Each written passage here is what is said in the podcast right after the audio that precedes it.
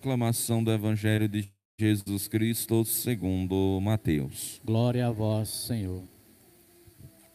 Naquele tempo disse Jesus aos seus discípulos: Fiquem atentos, porque não sabeis em que dia virá o Senhor. Compreendem bem isso? Se o dono da casa soubesse a que horas viria o ladrão, certamente vigiaria e não deixaria que a sua casa fosse arrombada. Por isso, também vós ficai preparados, porque na hora em que menos pensais, o filho do homem virá. Qual é o empregado prudente que o Senhor colocou como responsável pelos demais empregados para lhes dar alimento na hora certa? Feliz o empregado cujo Senhor o encontrar agindo assim quando voltar. Em verdade vos digo, ele lhe confiará a administração de todos os seus bens. Mas, se o empregado mal pensar, meu senhor está demorando, e começar a bater nos companheiros, a comer e a, e a beber com os bêbados, então o senhor desse empregado virá no dia em que ele não espera e na hora que ele não sabe, ele o partirá ao meio e lhe imporá a sorte dos, dos hipócritas. Ali haverá choro e ranger de dentes. Palavra da salvação. Glória a vós, Senhor. Queridos irmãos, irmãs em Cristo, hoje nós celebramos a quinta-feira, dia de adoração, dia da gente prestar louvor a Jesus no Santíssimo Sacramento do altar. A igreja hoje nos dá dois textos bíblicos. A primeira, a primeira leitura, que está na primeira carta de São Paulo aos Tessalonicenses, e o evangelho que está em Mateus, no capítulo 24. Estamos no finalzinho do texto do evangelho de Mateus. E o, o autor começa então a falar dos últimos tempos.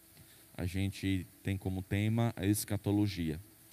Escatologia não é para falar do que vai acontecer do, no futuro em si, ou do que pode acontecer do futuro em si.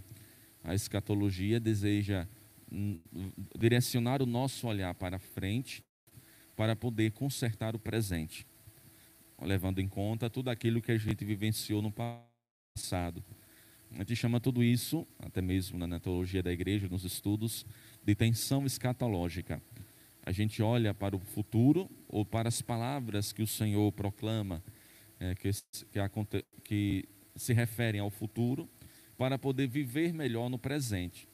Digo isso porque às vezes a gente fica com o olhar demasiado no futuro e esquece de viver o presente. Ou trata o, o que o nosso Senhor está falando acerca do futuro é, com medo, com medo, ou então tentando tirar algum tempo, entre aspas, de vantagem para não fazer nada, etc. Isso já aconteceu. Tem até um texto bíblico, se não me engano, né, de, algum, de algum texto de São Paulo, que ele chama a atenção da comunidade. Porque Jesus havia dito que iria retornar, iria voltar. Então a comunidade pensava: ah, já que Jesus vai retornar, então não vamos fazer nada. Fazer trabalhar para quê, né? Fazer fazer atividades para quê se Jesus vai voltar? Então começaram a não trabalhar. Então São Paulo foi duro. Quem não trabalha não deve comer. Há entre vós pessoas que estão ocupadas em não fazer nada. Tem que trabalhar para poder comer. Então essa, muitas vezes esse é o, esse é o comportamento radical, né? radical oposto ao comportamento do medo demasiado. Porque tem pessoas também que ficam com muito medo do futuro, aí geram sentimentos de ansiedade e de tantas outras coisas mais.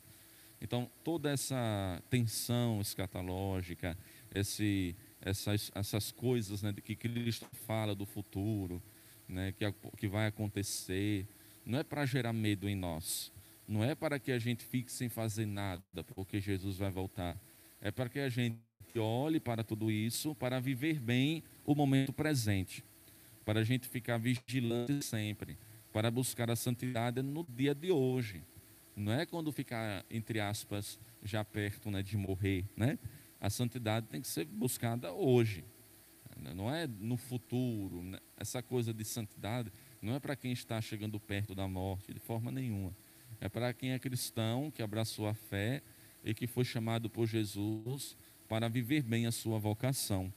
E uma das coisas, um dos pontos de vista, né, um dos ensinamentos, na verdade, que nos ajuda muito a viver tudo isso é a vigilância, é a prudência, é estar sempre preparados, é estar sempre prontos né, para acolher a vontade do Senhor em nossas vidas.